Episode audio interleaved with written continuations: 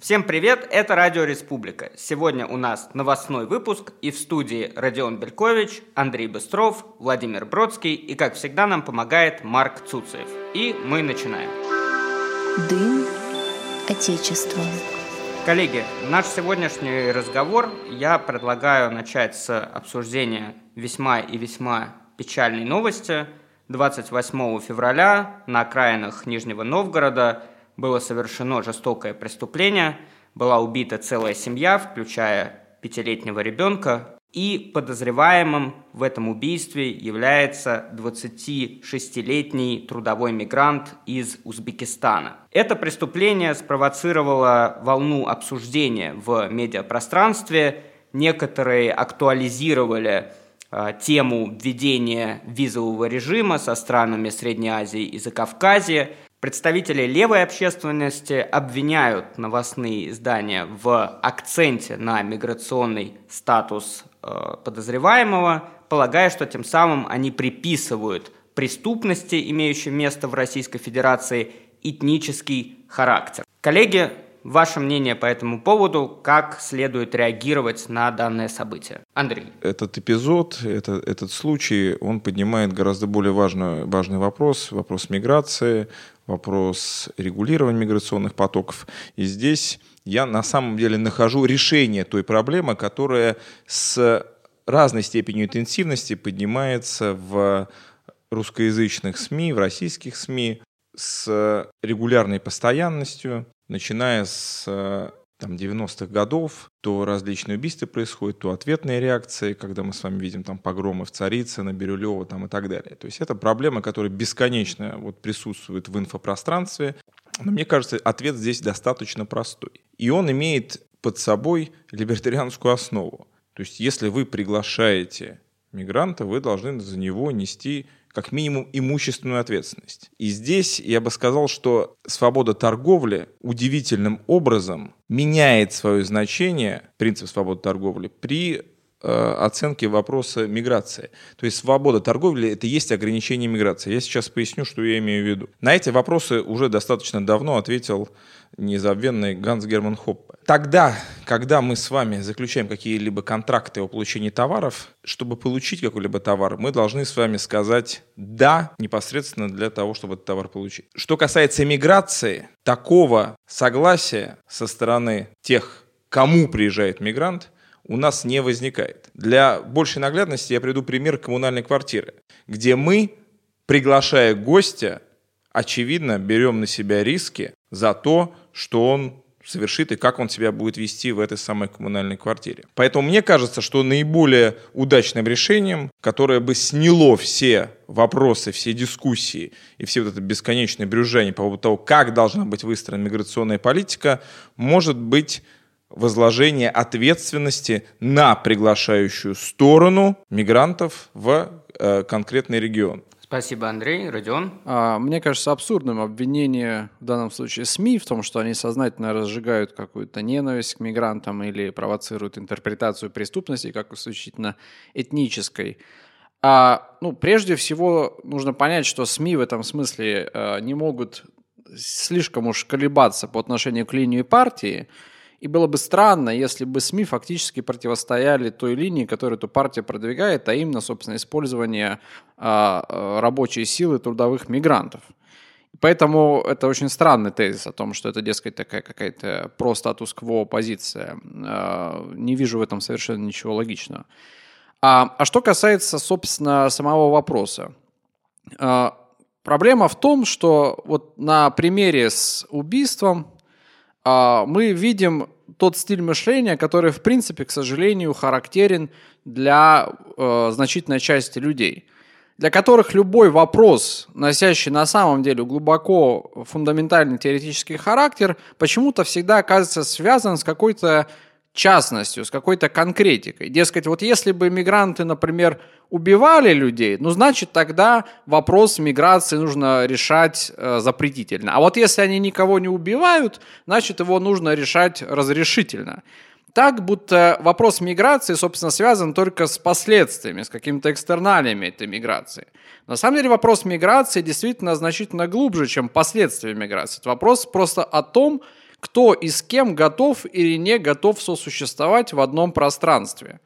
И в этом смысле, если, э, повторяя выше приведенный пример, жители коммунальной квартиры не хотят видеть на своей территории представителей каких-то других этносов, национальностей, вероисповедания, совершенно неважно что.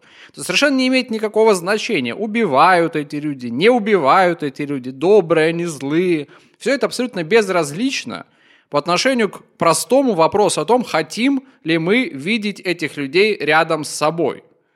Именно поэтому всякие разговоры о том, что ну, на самом деле все люди хорошие или одинаковые, или что преступности нет – а, этнической составляющей, они, в общем, совершенно не о том.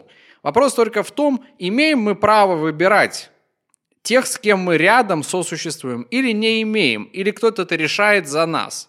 Если кто-то это решает за нас, то сколько бы мигранты или кто-то еще не убивал, этот вопрос всегда будет находиться за пределами сферы нашего выбора. Фундаментальный вопрос не о том, существует ли этнический оттенок у преступности. Вопрос о том, кто в Российской Федерации решает, с кем мы рядом будем жить. И совершенно очевидно, что этот вопрос разрешается не нами с вами. И вот это самое важное. И задача наша состоит в том, чтобы в конце концов мы, народ, решали этот вопрос. Спасибо, коллеги. Также предлагаю вам обсудить новость, которая пришла буквально несколько часов назад – Госдума все-таки во втором чтении одобрила законопроект о запрете просветительской деятельности без разрешения властей. И суть этого законопроекта состоит в том, что любая просветительская деятельность, судя по всему, теперь будет требовать согласования со стороны органов исполнительной власти. И, как всегда, э, само понятие просветительская деятельность э, трактуется максимально широко, лекции, семинары и даже тематические подкасты, скорее всего, под эту категорию будут попадать. Так что даже деятельность Центра республиканских исследований, скорее всего, станет предметом э, регуляций, которые будут укоренены в этом законе. Фундаментально, если бы мы жили э, в другом политическом образовании, не в государстве, а в республике, ничего страшного в таких вещах нет. Когда республика сама себя защищает, это нормально. Когда она выбирает формы, в которой может или не может осуществляться образовательная деятельность, деятельность по просвещению, это нормально. Это один из вариантов защиты культурной целостности. Проблема состоит в том, что, конечно, мы живем не в республике, а в совершенно конкретном государстве. И в этом смысле любой контроль за просветительской деятельностью это контроль, осуществляемый властной группой в отношении а, неопределенного круга лиц. А, и это вовсе не защита наших с вами цивилизационных ценностей, культурных ценностей и так далее и тому подобное.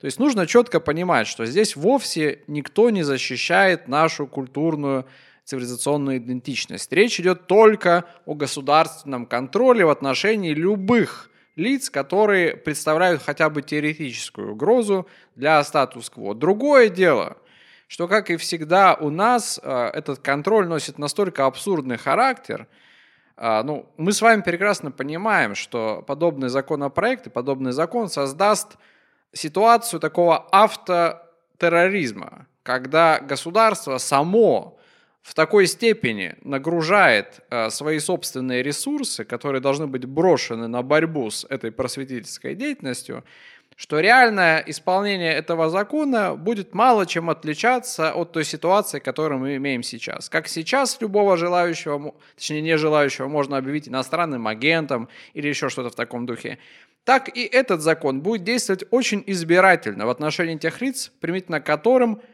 заранее будет принято решение о необходимости контроля за ними. Иначе говоря, как сейчас любого желающего можно посадить или ограничить форматы его деятельности, так и благодаря этому закону э, это будет делаться в отношении конкретных лиц и структур, а не в отношении, естественно, всех подряд, кто не представляет никакой угрозы. Я думаю, что ситуация радикальным образом не изменится, просто мы вновь ощущаем этот свинцовый привкус – а, во рту. Но мы привыкли, я думаю, все живущие в России привыкли к тому, что э, веселее всего живется в подполье и андеграунде.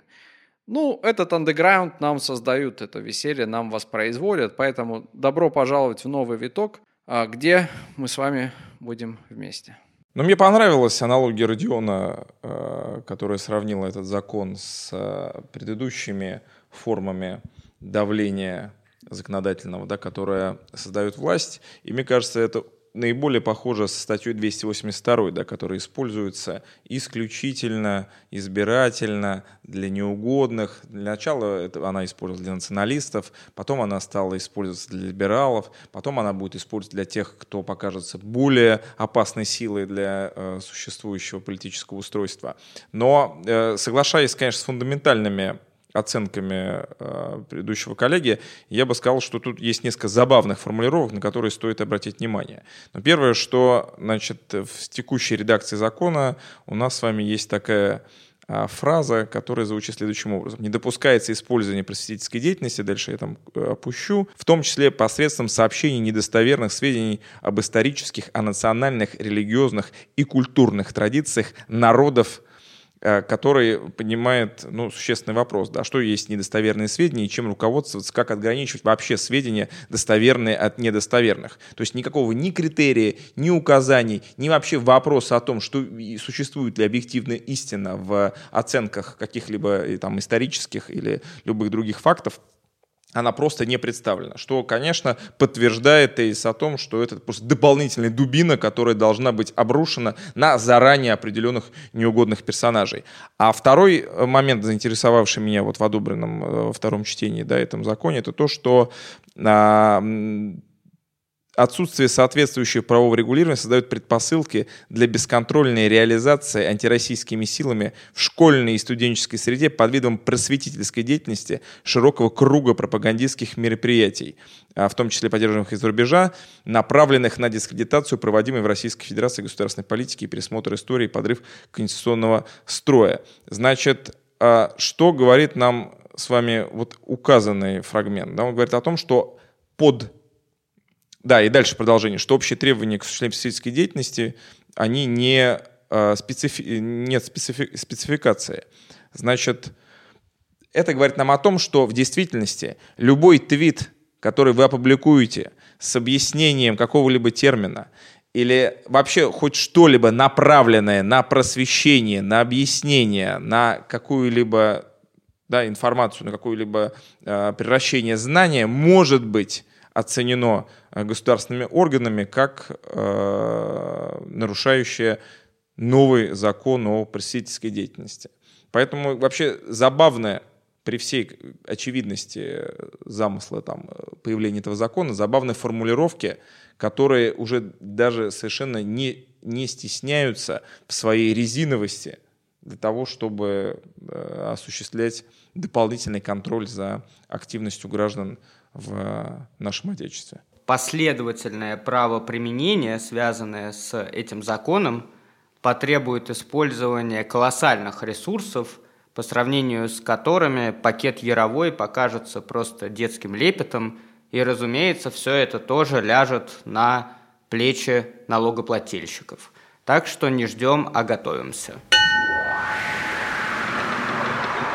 Другой берег – ну, а следующая новость пришла к нам из Швейцарии, где на днях на общенациональном референдуме были запрещены любые головные уборы, которые как-то закрывают лицо. Разумеется, это все актуально для публичных пространств, тем не менее, скорее всего, предметом запретов станут исламские традиционные женские головные уборы, никап и паранджа. Хотя эм, в этот список, под эту же категорию, попадают еще и балаклавы, которые традиционно носят э, футбольные фанаты. Коллеги, для того, чтобы наш с вами разговор не был улицей с односторонним движением, я задам следующий вопрос. На ваш взгляд, данный запрет, можно ли его трактовать как некую агрессию коллектива по отношению к индивиду? А если нет, то почему? Как, наверное, уже многие знают, в действительности я не такой уж большой э, любитель индивида, э, поскольку индивид представляет собой, на мой взгляд, переоцененную конструкцию, А, в частности, на примере этих несчастных головных уборов становится совершенно очевидно, что если человек сводит свою жизнь к вопросу о том, какой головной ему убор носить или не носить, и запрещают этому или не запрещают, то, в общем, цена этому индивиду ноль. А, поэтому никакой агрессии, в принципе, в такой конструкции я не вижу. Вопрос, как всегда, только один. В какой мере то сообщество, в котором этот индивид существует, является живым образованием, в котором выражается настоящая жизнь истинного народа, а не просто воля какой-то абстрактной машины, которая называется государство.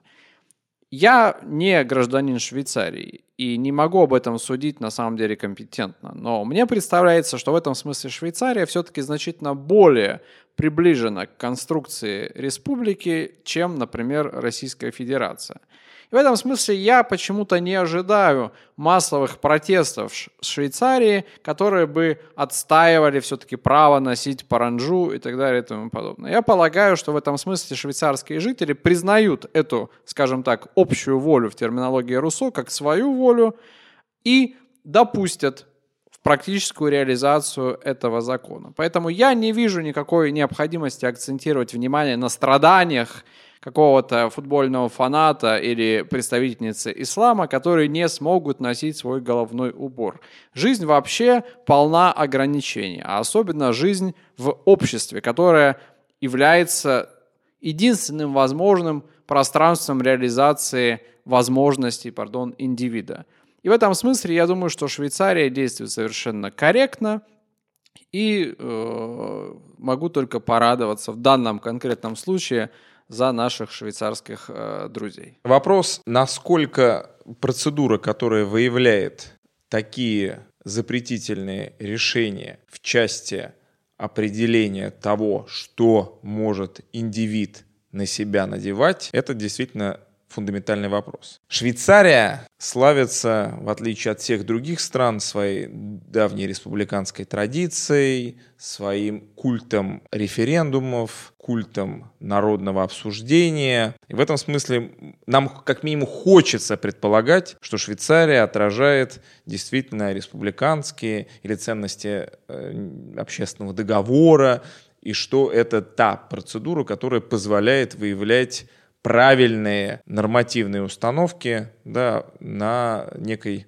определенной территории, которая зовется действительно швейцарской нацией. Другое дело, что мне кажется определенной уступкой политкорректному западному леволиберальному нарративу включение в это голосование запрета на ношение балаклав которые используют футбольные фанаты. Мне кажется, мне кажется, что это сделано во многом для того, чтобы снизить, даже не снизить, а как бы элиминировать культурные противоречия, из-за которых в действительности возникает потребность этого референдума. То есть некий, некий компромисс, на который швейцарцы идут вынужденно, исходя из э, такой глобальной леволиберальной западной повестки. Ну и, конечно, меня в большей степени беспокоит права индивида, а несмотря на, э, э, так сказать, э, коллективную ценность и становление индивида как существа, вросшего да, в некий коллектив, то есть политическое существо, которое не может существовать без других, мне кажется, что вот запрет на балаклавы нам все-таки нужно более тщательно рассматривать конкретные запреты, которые ограничивают индивидуальную свободу. Да, культура человечества строится на запретах. Но в этом смысле нельзя, как бы сказать, слепо полагаться на процедуру, там, на общую волю и так далее, иначе мы с вами можем прийти к совершенно чудовищной э, конструкции, даже если она будет одобрена большинством населения. Друзья, еще одна новость, относящаяся к западной повестке, которую следует обсудить, это недавнее интервью Меган Маркл, которое она дала Опри Вилмфри. И в этом интервью она заявила о том, что старшие члены королевской семьи, скажем так, беспокоились на предмет цвета кожи э, ее ребенка.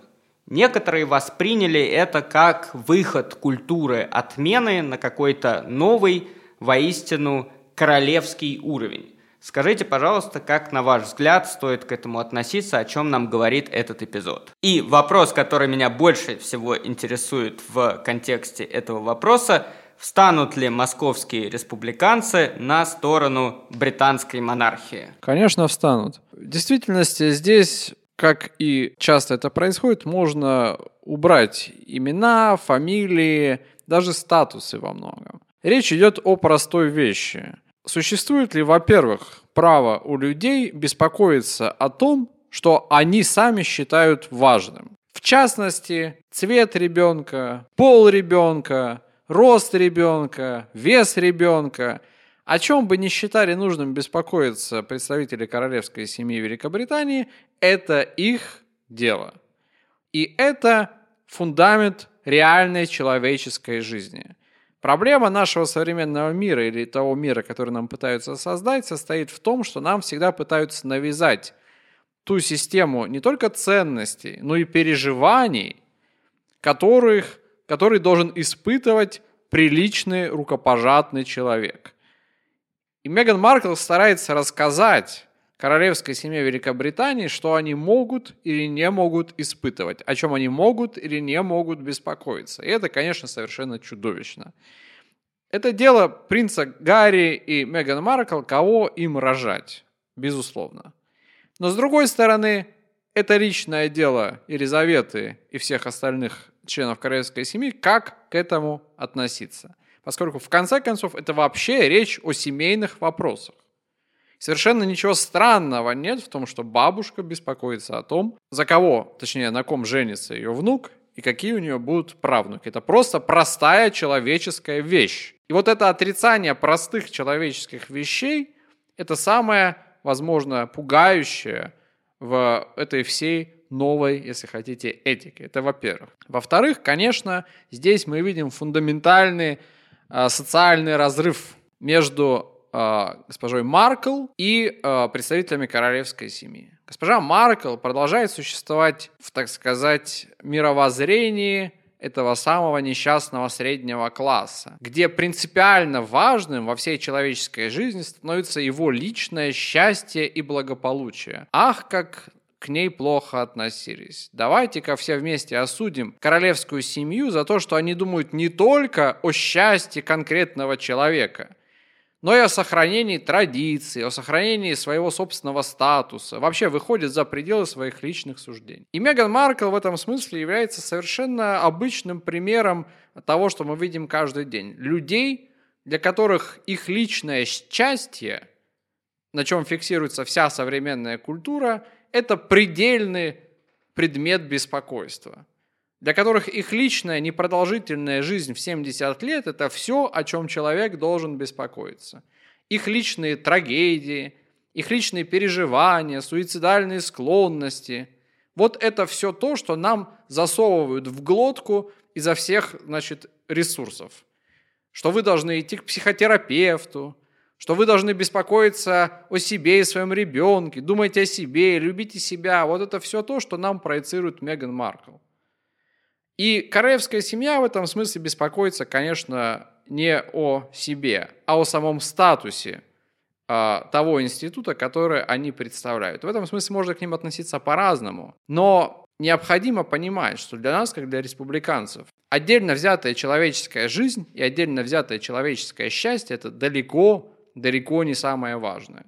И в этом смысле мы, безусловно, я надеюсь, солидаризируемся с британской королевской семьей, даже если мы их можем не любить в каких-то других отношениях.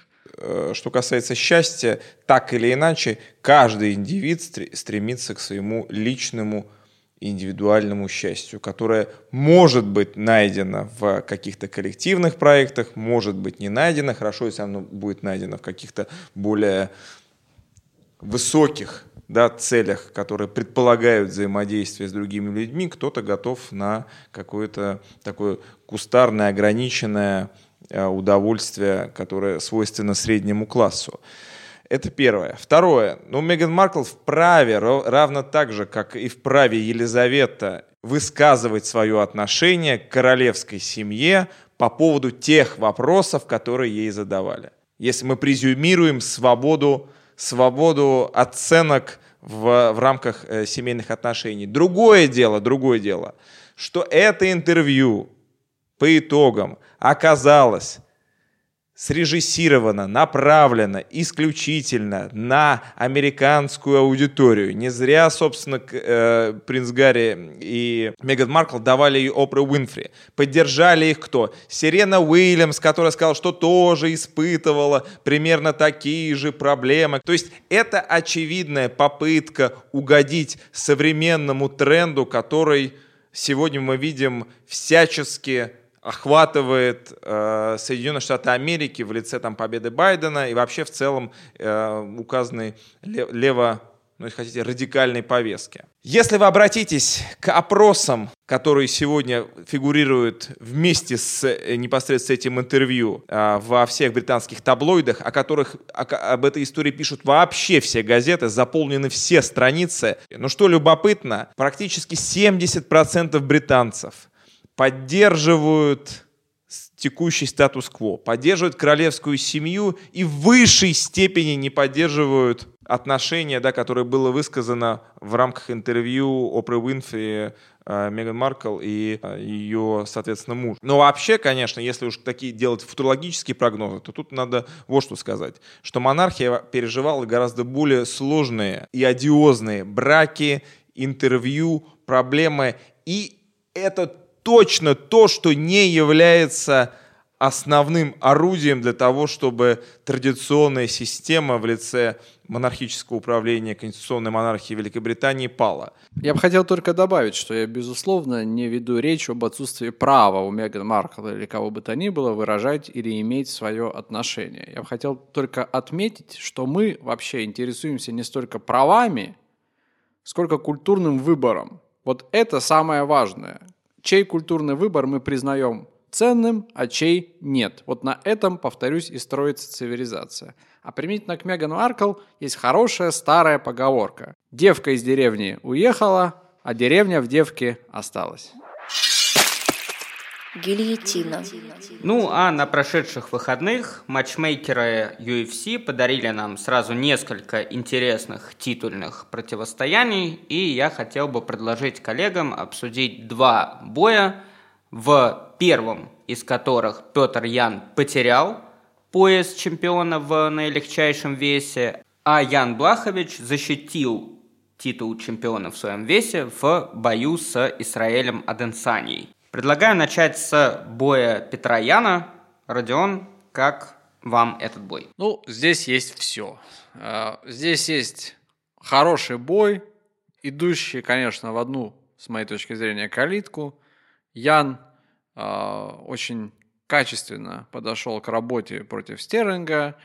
Э, хорошая защита, яркие и точные попадания – в общем, все складывалось хорошо. Все натолкнулось на одну большую проблему. Фигуру самого Петра Яна, который, давайте признаемся, всегда производил впечатление, собственно говоря, гопника, а, который отмечает свои победы на ринге свистом, а, и с которым вы бы, наверное, не хотели встретиться а, в подворотне. И здесь вот ситуация, которая у любого отечественного зрителя – интересующегося единоборствами, вызывает какие-то ассоциации в духе первенства ЮФО по вольной борьбе, где вы ждете, что сейчас на ринг выскочит 250 человек, никогда такого не было, и вот опять. Ну, другое дело, что происходит это совершенно в других условиях, поэтому всего этого не случилось. Но, тем не менее, конечно, это очень печальная картина, а, как наш боец а, презентует нашу э, традицию единоборств на международной арене.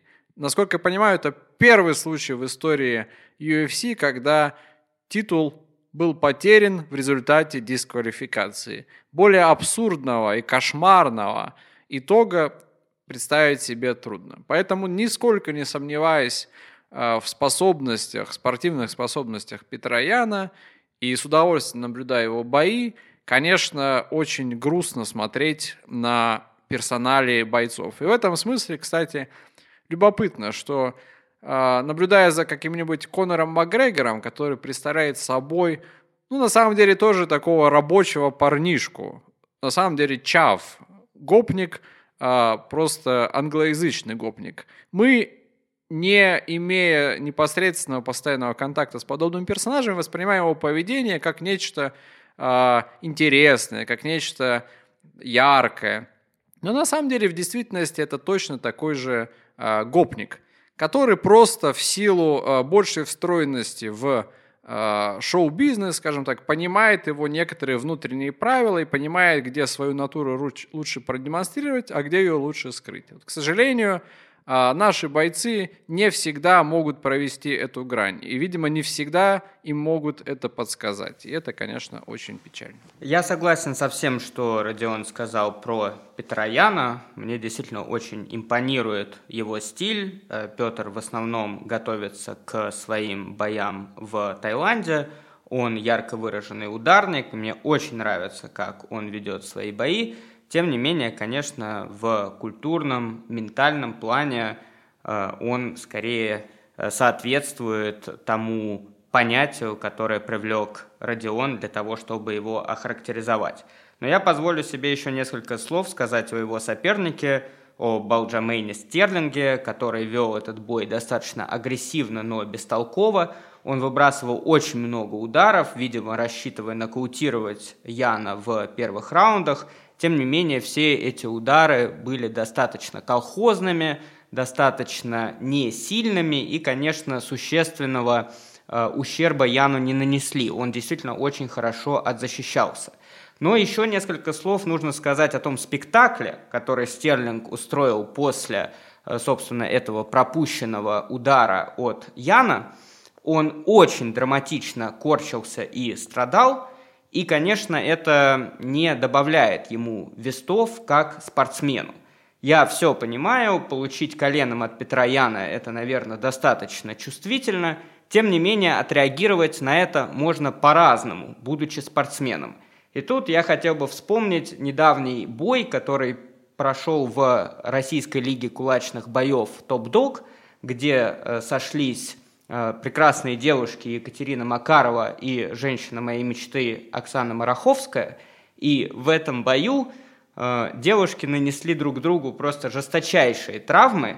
Там кровь э, лилась просто фонтаном. Несколько раз бой останавливали, чтобы врач дал свой комментарий, и Оксана, которая пропустила действительно несколько очень серьезных ударов, Э, раз за разом говорила, все нормально, все хорошо, я продолжаю бой. И в итоге отстояла его до конца, пусть и проиграла. Так вот, я бы Алджамейну Стерлингу посоветовал бы поучиться мужеству у этих замечательных русских женщин. Ну и бой Блаховича против Аденсани.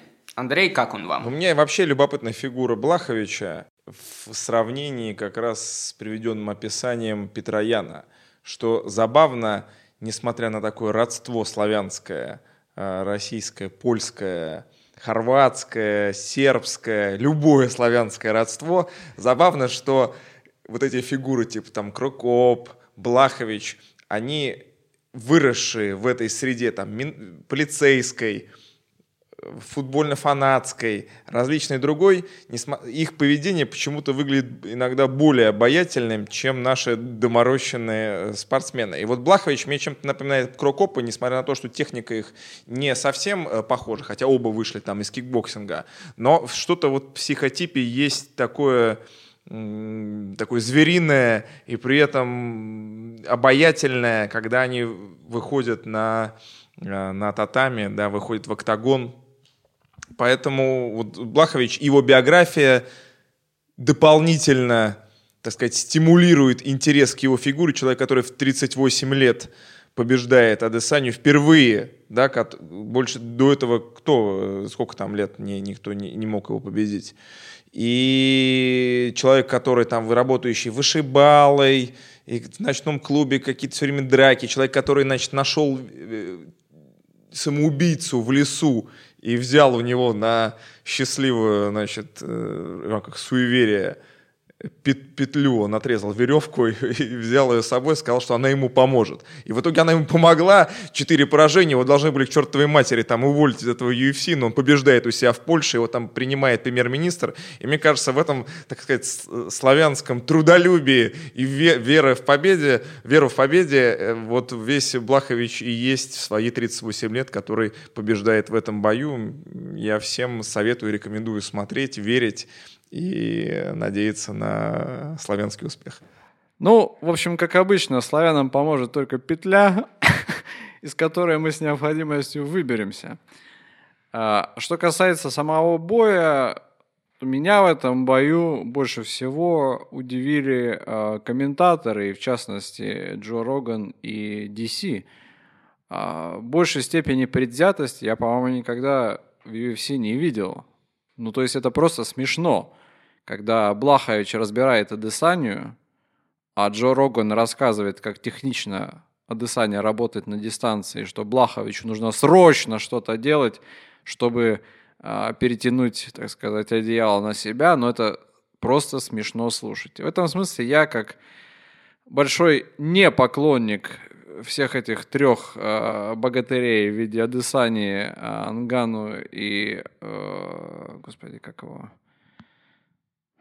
Усмана, а, конечно, был рад поражению самого неприятного из них, Адесани. И в этом смысле могу только поздравить а, Блаховича с заслуженной победой. И действительно, это такой вот а, спокойный, приятный, в общем, наш человек, а, за победы которого можно только порадоваться, так же, как мы радуемся, когда проигрывает Дэниел Кормье недавно. И я думаю, что такие победы – всех нас должны воодушевлять. Ну, коллеги много говорили о Блаховиче, я позволю себе сказать несколько слов о Баденсанье. Я все-таки хотел бы выразить э, ему свое уважение, потому что подняться в более тяжелую весовую категорию – это своего рода подвиг, на который, как мы знаем, не вполне способны многие другие именитые бойцы.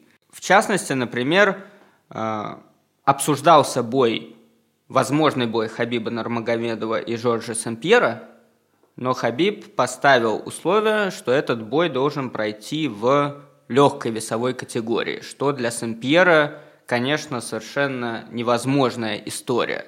На какой-то компромисс он в этом плане не пошел. А Адесания хотя бы попробовал себя в новой роли, попробовал, попробовал себя в роли полутяжеловеса, не справился с этим, тем не менее, как мне кажется, это достойный э, со спортивной точки зрения поступок. А на этом мы сегодня заканчиваем. Бог в небе, а на земле Россия. Спасибо, что были с нами.